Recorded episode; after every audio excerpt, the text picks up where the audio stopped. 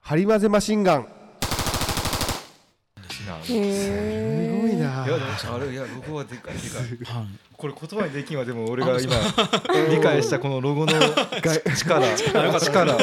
そういうもんなんで、ね、でうんそうそう外部に向けてというより内部に向けてですねそうですねなので僕個人農家やったとしてもこのロゴがあることによって自分のアイデンティティがものすごく確立されるんですよそうですね。ねうんだからこそプロセスが大事なんですね作るまでのなるほどそうなんなら自分を見失いかけそうな時にそのロゴがひ引き上げてくれることは絶対あると思うんですよそうですうーねん自分たちとはっていうものを作っておくと、うんじゃあ社長さんなんですよロゴってそうかぶれない社長なんやねそうそうあーぶれないそっかそっか絶対ぶれない社長うんそれがこうあのビジュアルの形になるんですけど、んでその時に作った形っていうのは皆さんちょこっとずつやっぱり修正はかけていくんですよやっぱり古くな見た目って古く絶対必ずなるので,、でそれはもう時代に合わせてドコモであれば昔あの、うん大文字が入ったの今全部小文字になってるうんなですね au も変わりましたし、うんただ小文字がやっぱり今の時代の主流なんで合わせてるんですけど多分でもロコドコモの理念は変わってなくて、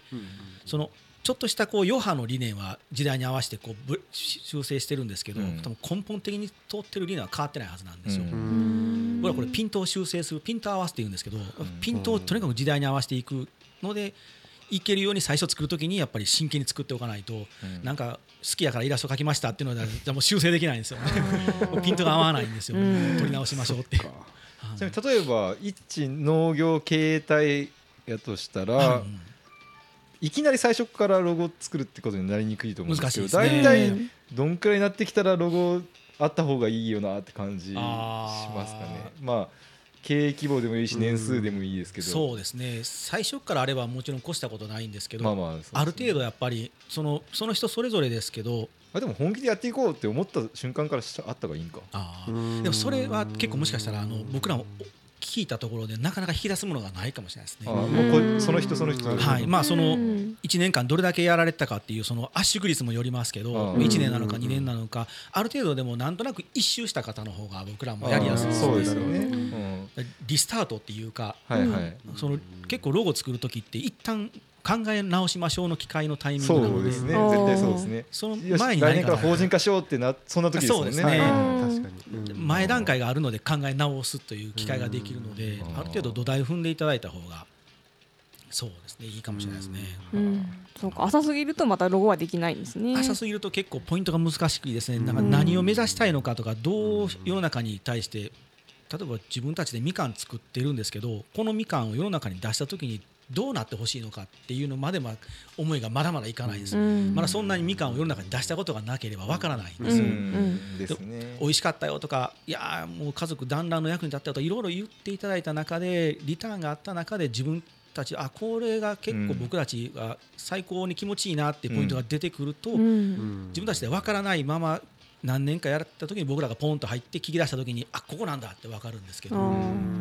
そうですね初めて23年ぐらいはまだ思い込みで思っとう部分もいっぱいありますからねそうですね、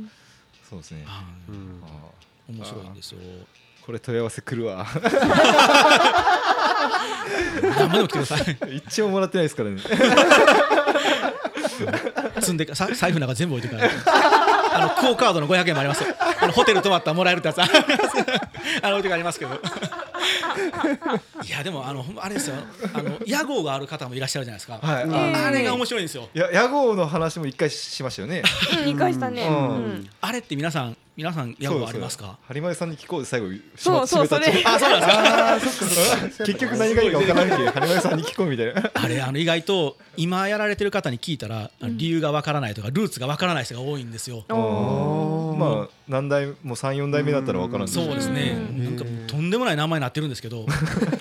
で僕らとしてはそれすごいんですよそれって欲しくても手に入らないもあのなのでそうかそうかああそういうことかはこれあオールドブランディンへグーオールドブランドっていうんですけど、うんうんあのすごく大事なんですようんある方は捨てないでくださいへもう本当に捨てないでくださいっていうへでそれを使った上でロゴなりあの今の自分たちこれ今後ですね今後っていうものを見たい方がいいです。へ僕にないです僕を自分で始めたデザイナー始めたので僕には歴史がないんです僕の後ろにはないんですけどなーうるんでも屋号あったり代々継がれてる方っていうのはもう絶対手に入らない財産なのうんで使ってくださいってですねまだちょっとこうまだ世の中にこう出てないアイテムでどこまで売れるかわからないんですけど、うんあの東京のほうじ茶専門店があってお茶屋さんなんですようんで今3代目さんなんですけど、うんうんやっぱり継がれてきたものと今後新しくしていきたいものっていう思いがあるので,、うんでまあ、やっぱり新しくロゴやりたいですとかブランドたち、ね、やり直したい時っていうのはやっぱ新しくしたいんですよね、うんでもそれは僕切り捨てないでくださいって話うをんさせていただいて、大正時代創業であれば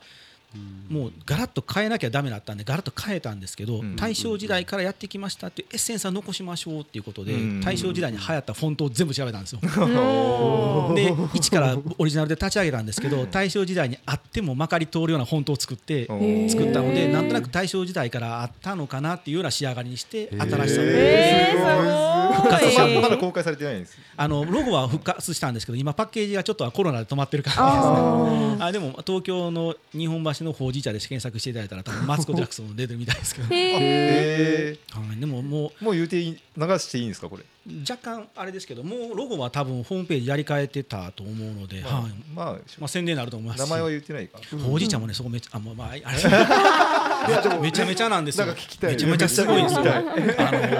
ー普通ほうじ茶っていうのは、これもお茶屋さんからクレームきそうですけど、あの基本。お茶農家多いですよ。あ、ほんまですか あの。緑茶でいいお茶にできない葉っぱを、はいはい。もう出せないので、炙るんですよね。うんそうそうするとほうじ茶っていうものに生まれ変わって商品になるので、うんほうじ茶って基本安いんですよ。ううんでもあのそこのうちのクライアントはもうそもそもいいお茶っ葉をほうじ茶にしてるので結へー構あの業界からソース感というかだいぶ うんあんなええ茶っ葉に火入れるなと言われてましたんですけなるほどどでもそこまで美味しいので一度朝あのティーバッグを夜間にポンと放り込んで一日中その味なんですようんへー濃くなったり薄くなったりしなくてえぐくならないんですようんなのでまあこれはまあ買ってきてもらってもいいんですけど星野リゾートに入れたりとかおー帝国ホテルに入れてるんですけどなんか星野リゾートから言われて開発したらしいです一一日中ほったらかししても告げるやつ欲しい。ああーなるかんそれました。切ってください。はい、本当に。そういう形で屋号ですね。ああやろうう。ん屋号が持たれてる方はそのもしお父さんとかおじいちゃんとかがご存命であれば、うんもう絶対聞いといてください。あー なんでそれをかもしかしたらもう聞いてない可能性もあるんですけあど確ー。かにうん途切れてる可能性がそうですね途切れてる可能性ありますね。あったけど。例えば僕らのところはあの山椒が有名な地域和歌山は山椒今もかどうかわからないですけどシェアトップなんですよ。もうちょっと落ちたかな落ちてきたかもしれないんですけどでその山椒のエリアがあるんですけどそこのうちのお客さんは患者って言うんですようんひらがなで患者って書くんですけど、うんルーツわからないんですよへ聞ーいといてほしかったんですよそなうですねなんだろう、まあ、歴史オタクっていうのもあるんですけどでそこのエリアっていうのは上に高野山があるんですよで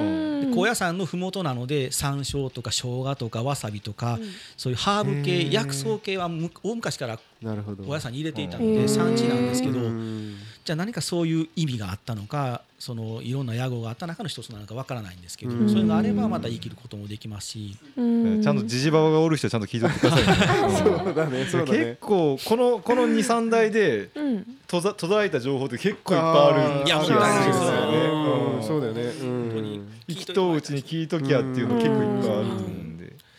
そういうのってやっぱつなぎ止めるというか紡いでいく義務も僕はあると思うんですよねこう特に継がれた皆さんっていうのはうんやっぱりそういう思いとかっていうのも次につなげるまた理由にもなりますしうん僕あー僕は素敵やなっていつも思うんですけどだ大体やっぱりわからないんでもったいないなってううんんなるほどね後から屋号を作ってもあ全然それは何代目っていうの をああ結構そこの部分に僕は最終のコンセプトがあるんです会社のロゴとかも特にうん企業さんのロゴもやり直す時にな会社のお名前とかもやっぱり聞くと会社の名前って結構その思いとかコンセプトの塊やったりするのううんで、んまあ社長の名前ですっていうのであればあ社長が前出たい人やったのなとかと思うので、うんあまりこうスルーするんですけーうど、ん うちとも張り混ぜてややこしい名前で僕角田ですけど、うんそれも僕つけた名前ですけどやっぱそういう子に思いを込めてるんですよ、うんなのでヒアリングの時にまず御社はな何ですかとか農園の農家さんであればそこの部分お名前とかが変わっていればそこ聞いたりとかうんですねーハリマゼって結構攻めた名前ですよね。言いづらいですしねハリマーゼって言いづらいんですよ。読めないじゃないですか、うん漢字も読めない絶対読めないです。あの検索する時 も「ハリマゼ」出ないん出ないでです「ね春ルー消して雑雑」あ僕もそう します。もうこれ多分通算相当の時間使ってると思いますけど、そうでしょなんでこうこれにしたんですこれあのまあそれも怒られたらい名前変えないとダメなんですけど、はいあのエイド川乱歩かはいはいうんですね、彼がの特集が昔やってたんですよテレビ番組で,、はいで僕まあその頃音楽やってた頃み深夜放送見てたんですけど、うんその時にあの江戸川乱歩がスケッチブックに「ハリマゼ年譜」っていう名前をつけて、ネネタ書いたり切り抜き貼って一つスケッチブックを持ってたんですよおね。ーあじゃあああいういろんな思いを込めた上で作品作ってるのでそういう思いを持ったデザイン事務所にしたいなっておー僕の作品を作ってる事務所じゃないんですこれよくあるのがあのデザイナーの名前の冠の例えば僕やったら角田デザイン事務所に従うんですけどうんそれは僕がいなくなった時ももう使えないですしうんで角田角田デザイン事務所であれば多分角田の作品を推す事務所なんですよ。ううんんそうですねなはるほどい、僕それにはなりたくなくてなるほどなのでもうまあ皆さんの総意でデザインを作りたいなっていうので、うーんえー、素敵ですね。はうんうん、でもなんか意味は全く分からんけど見た瞬間なんかデザイン事務所っぽさを感じますねあマうんたまにいらっしゃるんですけどあのデザイン事務所なので雑いで大丈夫じとかってああそう仕事はきっちりしますって言ってるんですけ ど、ネタもちゃんと最高じゃん。でまたあの聞いてる方で和歌山の人いたらあのすごく共感もらえると思うんですけど「あのザジズゼゾ」が言えないので「ハリマデ」 っていうへえ、あ、うちの親父が「ハリマデ」って言いますあそうだねおとんって思うんですよ。ぜ。はい、ハリマデって言い言いづらいんですけうど、んうちのスタッフさんもいまだに電話かけていただいたらわかりますけど、噛 みますね。うん、なんか、なるほどそういう部分でこうコンセプトとかっていうのを分かり分かるというか伝えることもできますしこうやってこうきっかけに話のきっかけにもなるので、屋号を考えたりうん今後ですよね自分で考えたりする時とか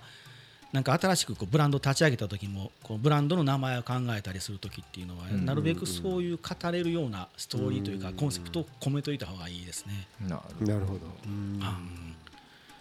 そうそう語れるかどうかですね。うんる語れるかどうかあ語れるかなんかいね。っぱいあったよ学びが最後にまとめたいけど覚え覚えきってない多分10個ぐらいあったんじゃないかなうん、今日キーワード多いですね。キーワード多いいこういうキーワードが渋滞しとるそうですね。なんか話も僕もね話飛ぶんですよ。 でバーって言ってしまうのでなんか話が筋が通ってないんですけど。いやいやいやそれこそハリマゼしょったですあ、ほんまですね。すいません。なかなか